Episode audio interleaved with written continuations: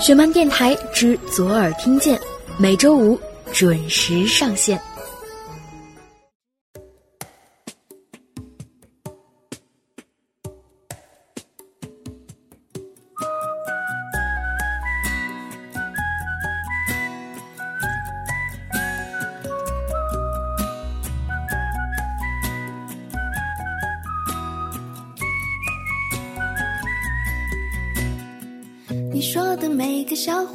笑了，是你变幽默还是我变快乐？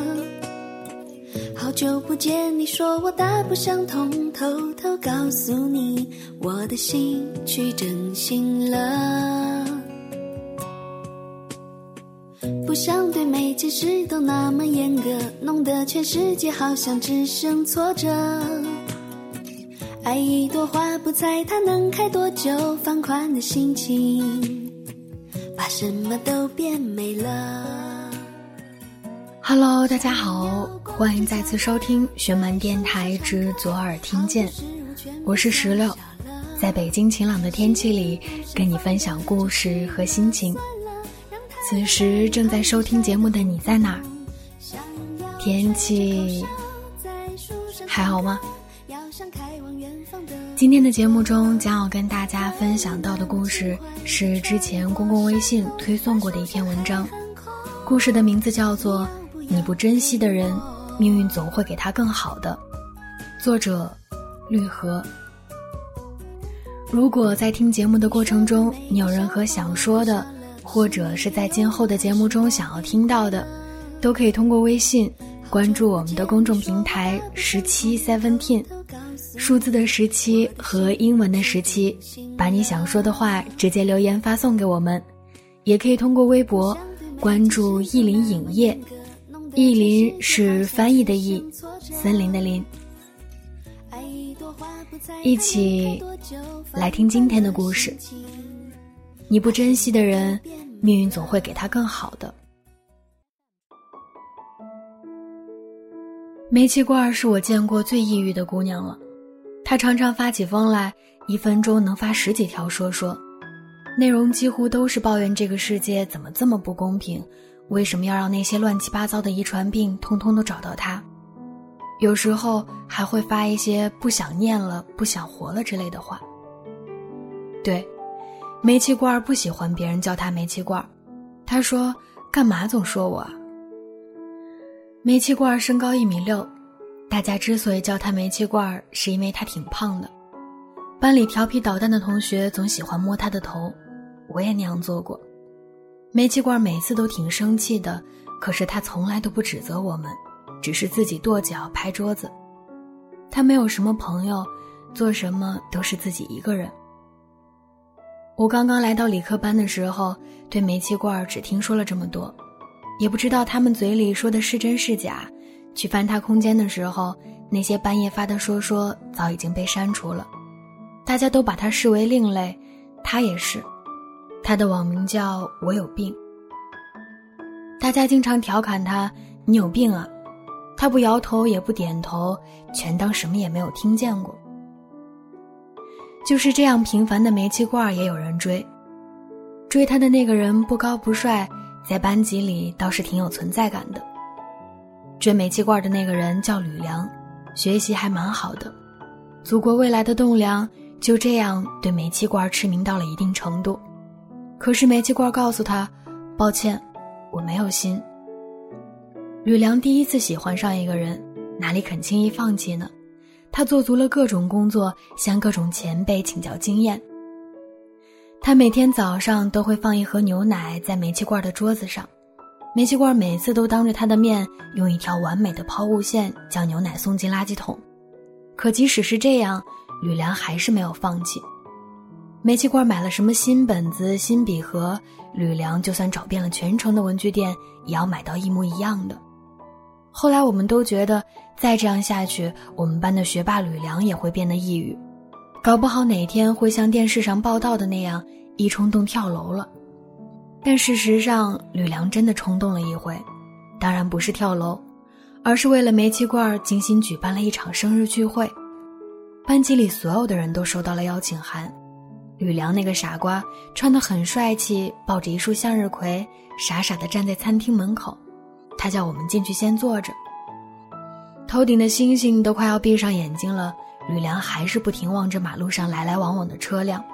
靠着路边停了好几辆出租车，只是车上下来的都不是煤气罐。大家说说笑笑的散了。有人安慰吕梁：“煤气罐从来都不会参加这种聚会的，走吧。”生日蛋糕没有动，大家也都没有蹭到饭。有几个女生发说说责怪煤气罐，毕竟大家对吕梁的印象还不算差，多少班级的门面一直是靠吕梁撑着。煤气罐却谁都没有回复，而是发了一张满是落叶的图片，好像在说：“我有听到你们说的。”但是其实所有人都不知道，那天煤气罐在家里晕倒了，差点就脑震荡。从那次聚会后，吕梁变了，他不再追煤气罐了，但是那个大傻瓜还是觉得煤气罐应该阳光一点，所以他每天都会给煤气罐留言，记得阳光一点。煤气罐少得可怜的留言板被吕梁排成了整齐的方队，当然他还是什么都没有回复。煤气罐经常请病假，第一排靠窗的位置经常空着。吕梁一般在这个时候就会申请去第一排坐着，老师也因为他成绩好就同意了。他坐在煤气罐的位置上认真听讲，还抄两份笔记。煤气罐的桌子上有一句话，算不上一句话，两个字：活着，加一个问号。然后吕梁在煤气罐的笔记里留了一张满是向日葵的明信片。背面写着“阳光一点”。煤气罐整整休了一个月的假，班里有传言说煤气罐住院了，在做手术。说巧不巧，煤气罐回来的那一天，吕梁刚好没来。煤气罐整个人瘦了下来，瘦了好几圈好像风一吹就会被刮跑。后来大家才知道，吕梁转学了，这也没什么好奇怪的，他本来就是借读生，迟早会走。吕梁的书和笔记都没有拿走，班长就找了大箱子把书都装了起来，特意问了煤气罐一遍：“你要不要收着？不要的话我就扔了。”煤气罐很小声地说了一句：“别扔。”班长就把箱子放在了他桌上。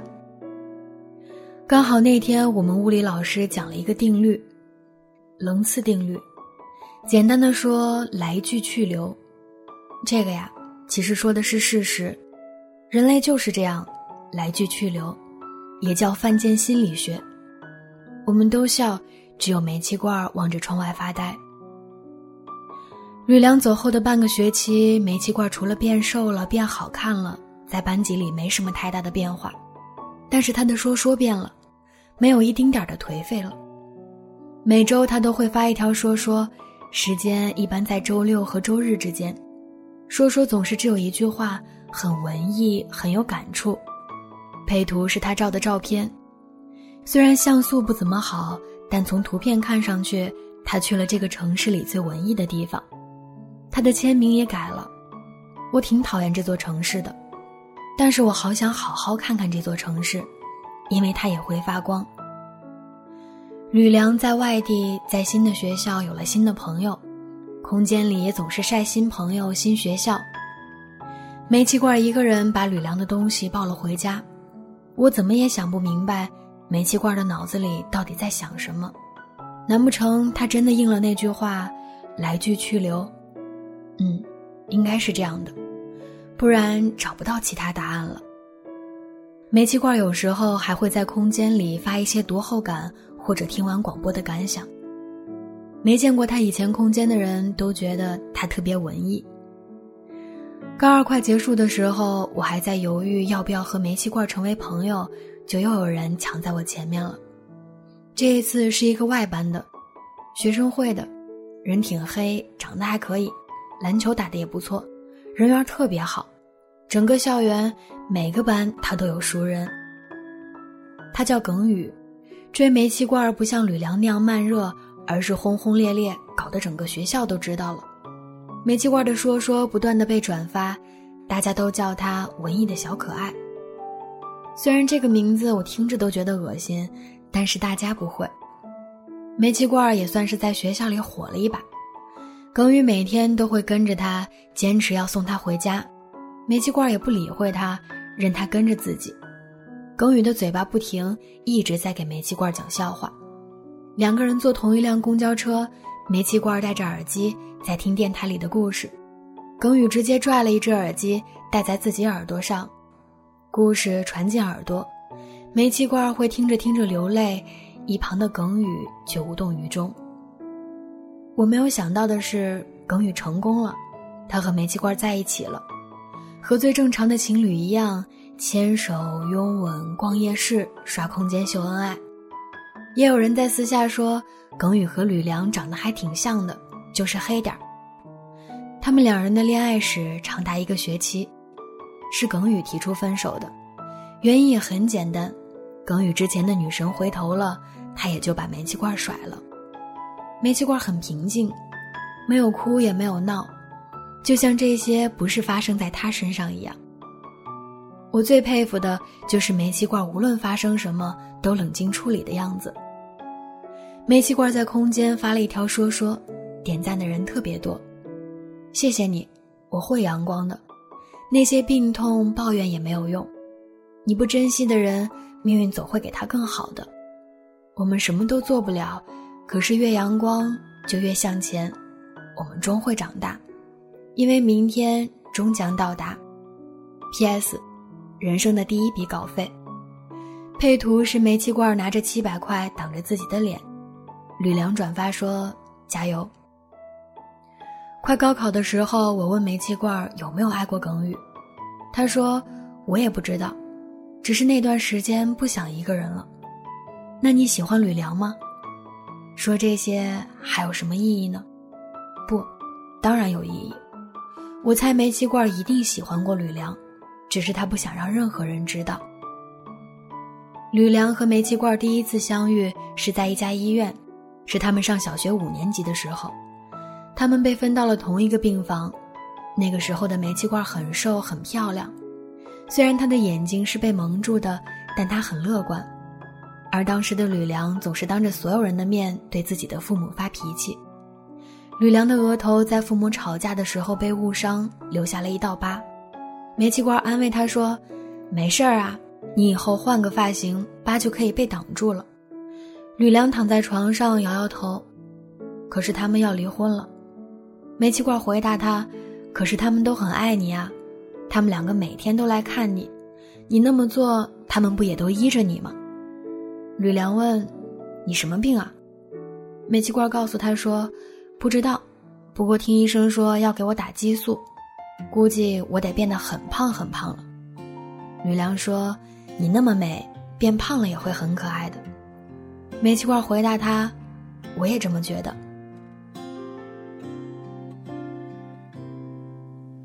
孤独是一种奢侈，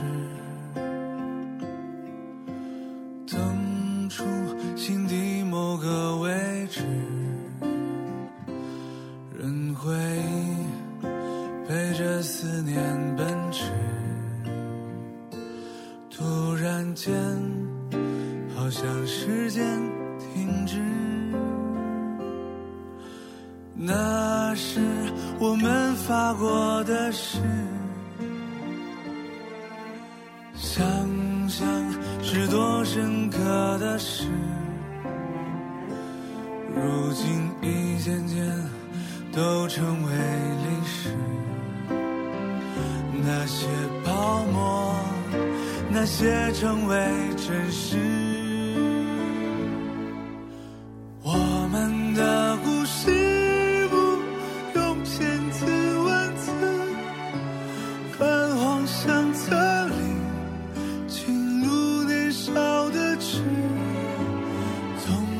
开始已注定我们这一辈子。虽然那是不同人生这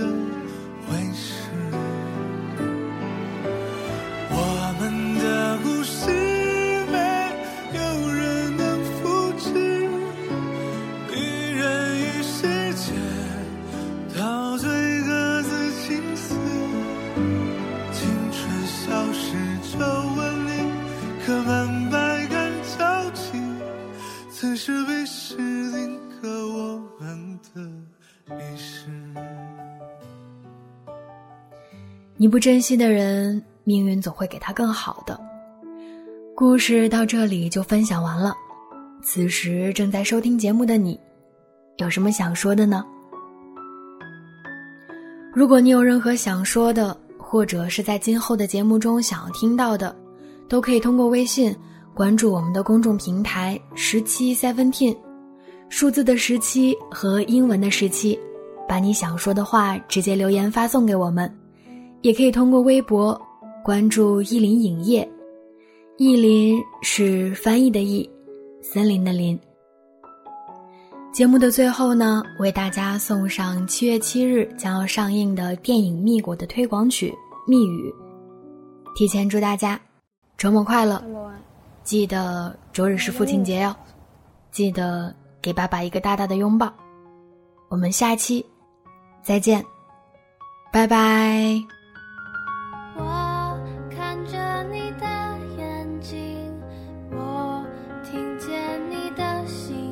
的手心，故作的镇定，伴着怦然心动声音。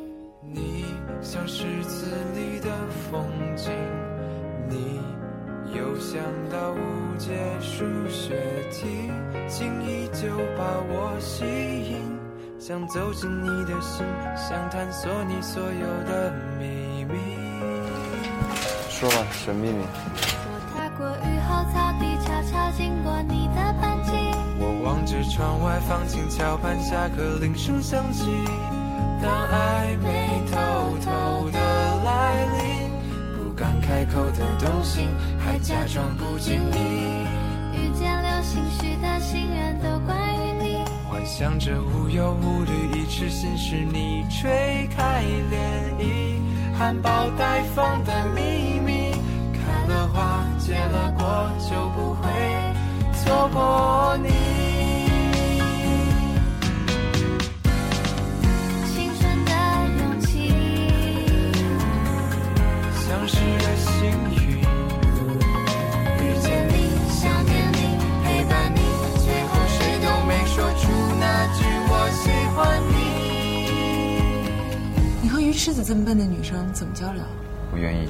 遇见流星许的心愿都关于你，想着无忧无虑，一痴心事你吹开涟漪，含苞待放的秘密，开了花结了果，舍不得错过你，开了花结了果的秘密，多美丽。这是我唯一，也是最后的秘密。我喜欢你。